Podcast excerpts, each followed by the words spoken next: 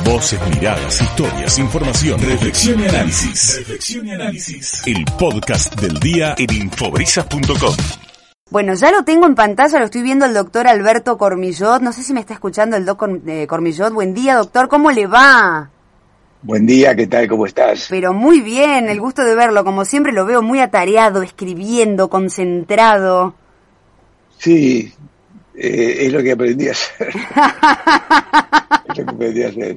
Estar concentrado. Este, estar concentrado, sí, hacer foco. Este, hacer foco y bueno, estoy ya eh, estaba escribiendo un libro que lo terminé este fin de semana y ahora estábamos estamos corrigiendo con, con la redactora, estamos corrigiendo los agradecimientos y que son es, es una cosa muy complicada del libro porque uno no puede dejar a nadie que colaboró afuera, ¿no? Claro, evidentemente hay que hacer un, repaso mental de todas aquellas personas, ¿no? Que fueron generando, por pequeño que sea, un aporte que haya servido para el libro, pequeño, Por pequeño que sea, por pequeño que sea, a mí me gusta agradecer, ¿no? Este, y como se lo vale a muchas personas un libro para que las críticas lleguen antes que, que el libro se publique, ¿no? Claro. Doctor Cormillot, aquí me pasan el, tema eh, del que vamos a hablar el día de hoy, que vamos a charlar. Diferencia entre intenciones y objetivos. A ver, ¿de qué se trata? Sí.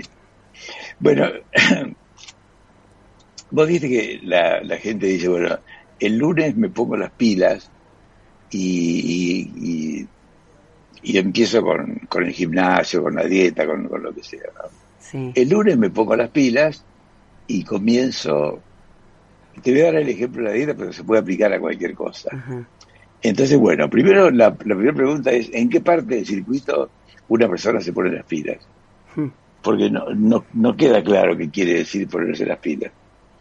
Eh, no queda claro qué quiere decir, eh, bueno, empiezo a empiezo a hacer actividad una de las, de las cosas que yo más veo es el, el lunes empiezo a hacer actividad física. Sí. Bueno, entonces la pregunta es, ah, bueno, qué bueno. Contame qué vas a hacer. Y voy a salir a, voy a salir a caminar. Voy, voy a salir a correr. Bueno, muy bien. ¿Hace cuánto que no corres? Y 22 años. Claro. ¿Y, y te parece que, que, es un objetivo que puede funcionar? Sí, sí, sí. Bueno, ¿qué día vas a correr? Los lunes, bueno, entonces ya la gente se empieza a sentir exigida cuando uno le pregunta qué días y a qué hora y en dónde. Entonces, transformar una intención en un objetivo es una de las cosas más difíciles. Por eso la gente dice, eh, no, no, no, a partir de ahora hago dieta. ¿Qué quiere decir hacer dieta? ¿Vas a cambiar qué cosas? Claro. Todo. Bueno, ¿qué es todo? Porque es imposible cambiar todo, no es medible, ¿no? Entonces, ¿qué es un objetivo? Un objetivo es algo que es medible, que es específico, que es cuantificable, que puede ser observado. Si vos decís, bueno, voy a ser más bueno, no es verificable. Me voy a portar bien, voy a cumplir todo. ¿Qué es todo? O sea, son, eh, son buenas intenciones, que en algunos casos una intención es el preludio de algo que uno está dispuesto a hacer. Y en otros casos, por eso viste que basta la, la intención, dice un dicho y otro que dice, el camino del infierno está empedrado de buenas intenciones. Tal cual. ¿no? Buenas intenciones quiere decir que, que vos tenés eh, el intento, pero que no, eh, la concreción, vos no tenés la intención, suponete, de ir a al teatro este fin de semana. O vas o no vas, o sacas la entrada o no sacas la entrada. ¿no? Eh, si, realmente, salvo que quieras comentar que tenés ganas de ir al teatro, ir al teatro es ir al teatro. Claro. O sea, tenés que ir, sacar la entrada, reservar eh, o, sacarla por medio que sea, pero tenés que tener la entrada y después tenés que ir, tenés que cambiar, tenés que ir. Y eso es un objetivo. Eh, ¿Y qué pasa si el objetivo no se puede cumplir? Bueno, ahí está la clave, porque una de las barreras que hay, si yo tuviera que decir cuál es la principal barrera que hay para, para adelgazar, son los objetivos demasiado ambiciosos. Cuando la gente se pone y dice, yo hay como estos elementos son los que más se juegan.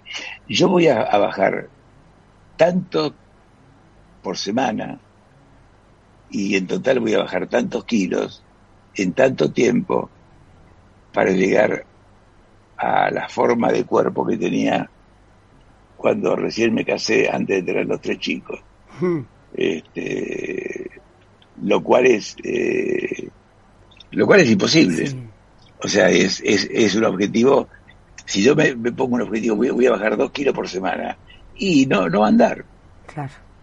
Entonces no es que estás fracasando, te estás proponiendo una cosa que no puede funcionar. A mí me parece, doctor, que una puede ser que una de las palabras más importantes al momento de encarar, eh, ya sea un, un, ejercicio físico, una actividad física o un plan alimentario diferente al que uno lleva, ¿no? Por, por no decir la palabra dieta y que se malentienda quizá, eh, porque enseguida hay muchas personas que piensan que hacer dieta es solamente comer cosas light y no es así. Una dieta es justamente un plan de comidas. Se, se trata de, seguir un plan de comidas, exactamente. Lo más importante es comprometerse con eso y en el caso de la alimentación y de la actividad física, y usted dijo algo muy clave, hace 22 años que no voy a correr, voy a empezar a correr ahora. Primero que no sabes si tu corazón está apto para correr, cuánto tiempo podés correr, hay que hacer... Rodilla. Claro, claro, hay que hacer un chequeo médico, es muy importante. Ahora, lo que vos estás apuntando es a cuál es la dimensión que tiene que tener el objetivo. Hay una cosa que uno aprende cuando empieza a trabajar con enfermedades crónicas y con objetivos, que el objetivo tiene que ser tan pequeño, tan pequeño, que una persona no pueda no hacerlo. Mm. Porque si ese objetivo pequeño uno lo cumple, mira, yo no camino hace no sé cuánto tiempo, voy a caminar, da una vuelta a manzana, y con eso no voy a adelgazar, ¿no? Con eso no vas a adelgazar, ni, ni vas a cambiar tu estado circulatorio, pero estás comenzando, lo estás poniendo en la agenda. Mm. Es un objetivo posible, es lógico, ¿no? Es pertinente, porque si vos podés lograr con ese objetivo, eso te da más ganas de seguir con el próximo objetivo. Y si lográs el próximo objetivo, eso te da más ganas de seguir con el otro. Si vos decís voy a salir a, a caminar, no sé, 40 cuadras, o voy a salir a correr, como posiblemente eso no se dé, salvo que estés entrenado, entonces eso te desalienta y al desalentar te Entonces no hay gente que, fracasa, hay gente que se desalienta y que no sigue porque el objetivo era más amplio de lo que de lo que podía ser. No era un objetivo lógico. El objetivo tiene que ser tan chiquitito que no puedas no cumplirlo. Entonces, ya no tenés la posibilidad de decir, no, la verdad que eh, tenía que poner mucha fuerza de voluntad, eh, yo, mira, vos sabés que una vez una persona, un paciente me dijo, ay doctor, yo no aguanto las, las, bebidas light, ¿no? Había una época que eran, eran, que eran realmente eran insoportables. Cuando recién empezaron, hace muchos años, hace 30, 40 años, tenían un gusto insoportable. Y, y entonces le dije, bueno, mira, vamos a hacer una cosa le vas a poner a la botella de un litro, que era lo que pasaba en ese momento, a la botella de un litro le vas a poner una cucharada de sopera de la light. Y vamos a ir subiendo una cucharada por semana, ¿no? Bueno, a la semana vino y me dijo, mire doctor, me aburrí, empecé con la light y ya está, ¿no? Pero, eh, pero si hubiera hecho caso, o sea, nadie te puede venir y decir, yo no lo puedo lograr eso porque es indetectable una cucharada en un litro. ¿Te puede hacer adelgazar eso? No, pero estás comenzando un cambio. Claro. Y lo que, lo que te impide el cambio es que lo querés hacer a una velocidad que que, no vas a poder. Sí, además estableciendo metas, usted lo dijo clarísimo recién, metas imposibles nunca suman, ¿no? Eh, es quizá, claro, es preferible establecer algo a corto plazo, algo que yo sé que puedo hacer, salir a caminar una, dos, tres vueltas a la manzana, o por nosotros acá en Mar del Plata tenemos una costa fantástica, no hace falta eh, desde, caminar desde el norte hasta el puerto porque sabes que va a ser fatigoso, que va a ser una meta que se te va haciendo cada vez más larga, quizá empezar de a poquito y cuando el cuerpo te dice, no, pará, hasta acá está bien, pegas la vuelta y volvés, y al otro día capaz que podés un poquito más. Sí, esa, esa es la clave, empezar con metas chicas e ir aumentando de, de, a poco. y sabiendo que lo que lo uno lo que no se puede proponer son resultados claro. en un tratamiento para adelgazar. Lo que te puedes proponer es qué es lo que vas a hacer y después el resultado acompañará hasta dónde estás haciendo, ¿no? Sabiendo que si una persona te dice, ah, yo hice todo y no bajé, bueno, eso no es verificable. Claro. Y con la comida, doctor, ¿cómo podemos hacer lo mismo, esto de tener metas pequeñas, pero con el plan alimentario? ¿Cómo se puede arrancar? con el plan alimentario hay eh, uno de los peores, eh, de las principales barreras cuando, la gente quiere cambiar absolutamente todo y dice, bueno, a partir de hoy nunca más una empanada. Claro. Nunca más una empanada. A partir de hoy nunca más un pedazo de pizza. Nunca más un pedazo de pizza. Nunca. A partir de hoy nunca más un choripán. Nunca más un choripán. Entonces son propuestas que, que desafían el sentido común, porque no, no lo vas a poder sostener. Mm no lo vas a poder sostener. Por ahí lo podés sostener durante un tiempo, el tiempo que estás eh, con el enamoramiento de un proyecto nuevo. Y, y después no, para la mayoría de las personas es incumplible. Claro. Sería un buen consejo entonces quizá empezar con esas metas chicas que sabemos que podemos cumplir, que son realizables. No sé, yo no, no me quiero arriesgar a dar ejemplos porque cada uno sabrá qué es lo que más le cuesta y lo que no. A mí me encanta comer pizza, pero por ejemplo sé que no puedo abusar de las harinas todos los días porque mi intestino reacciona. Lo, lo tomo como, como caso personal, lo cuento para, para que sirva el ejemplo, ¿no? Entonces no me privo de la pizza, pero trato en la semana de consumir una menor cantidad de harinas o, o la menor cantidad posible para que el viernes, cuando llega el viernes, yo pueda disfrutar de esa pizza. y, claro, me pueda dar el gusto. bueno, es, así. Lo que no puedes hacer todo el tiempo, hacer todos los gustos que, vos quieras, pero sí los puedes hacer si los medís. Y era el, el, asunto tiene que ver también con cuánto se reduce de la, de la porción. Mm. Porque vos una porción, si vos, una persona está comiendo, suponete, cinco galletitas, mm. para, no, en general se come mucho más, ¿no? Pero bueno, de 10. Entonces dice, bueno, a partir de hoy voy a comer solamente dos galletitas. Y es, un, es una reducción demasiado drástica. En general yo lo que digo que la gente reduzca el 20, a lo sumo el 30% de lo que venía comiendo. Por arriba de eso se empieza a sufrir. Mm. Este, ahora, si uno está atravesando una etapa en la que está muy motivado, por ahí puede hacer una restricción mayor, pero tiene que estar preparado porque después de, esa etapa de mayor motivación va a venir una etapa de menor motivación. Claro. Entonces, si uno, si uno cree que esa ultra motivación le va a durar para siempre, no le va a durar para siempre. Claro, claro. No, no le va a durar para siempre. Ahí nosotros tenemos una imagen que es una especie de que es un péndulo, ¿no? Donde, bueno, cuando menos se pendule es mejor. si la gente va entre un plan más o menos firme y un plan flexible, pero si se va de, un plan muy permisivo o la otra, el otro extremo es muy restrictivo, eso no funciona porque de lo muy permisivo se pasa a lo muy restrictivo y viceversa. Entonces, ¿qué es lo que conviene? Hacer una reducción. Venías comiendo tres rodajas de pan y bueno, comé, qué sé yo, dos, dos y media. ¿Con eso cuánto voy a bajar? La pregunta quizás no sea con eso cuánto voy a bajar, sino durante cuánto tiempo voy a seguir bajando. Claro. Porque cuánto vas a bajar en un mes. Puedes bajar, qué sé yo, lo, puedes bajar mucho en un mes. Sí. Sí, y acá no solamente...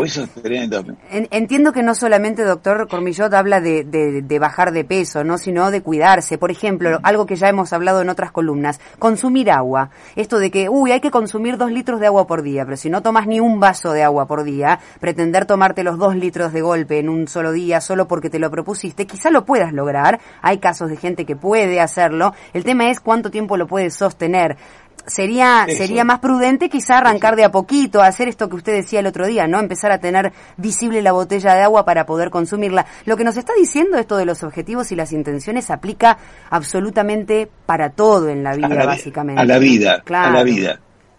Se aplica a la vida. Un bebé tarda nueve meses, por ahí nacen antes, pero tarda, un árbol tarda en crecer, eh, y, y, cada cosa, o sea, eh, tiene que ver con la naturaleza que tiene su tiempo, no es ingeniería esto. Claro, claro. Donde uno puede apurar un proyecto. Esto es el ser humano no solamente con su biología, sino con sus actitudes y sus costumbres. Claro. Acuérdate que la, la, persona, yo a veces he hecho la comparación, cuando uno se mete en la cabeza de una persona que tiene, que tiene incorporada una determinada manera de comer, de vivir, de moverse, es como si se metiera, viste las películas donde hay una bomba y la persona empieza a desarmar la bomba y dice, bueno, ¿qué, cable corto, se mete con mucho cuidado porque donde corta el cable que no corresponde, se mete con el cable equivocado, salta todo por los aires. Eh, lo mismo pasa con una persona en la que uno se mete y quiere cambiar todo de repente. O sea, la persona lo puede soportar un tiempo y después salta todo por los aires. Claro, claro. Por eso por eso el, el, por eso el peregrinaje que hacen las personas con sobrepeso por distintos programas, porque se, se, se cansan.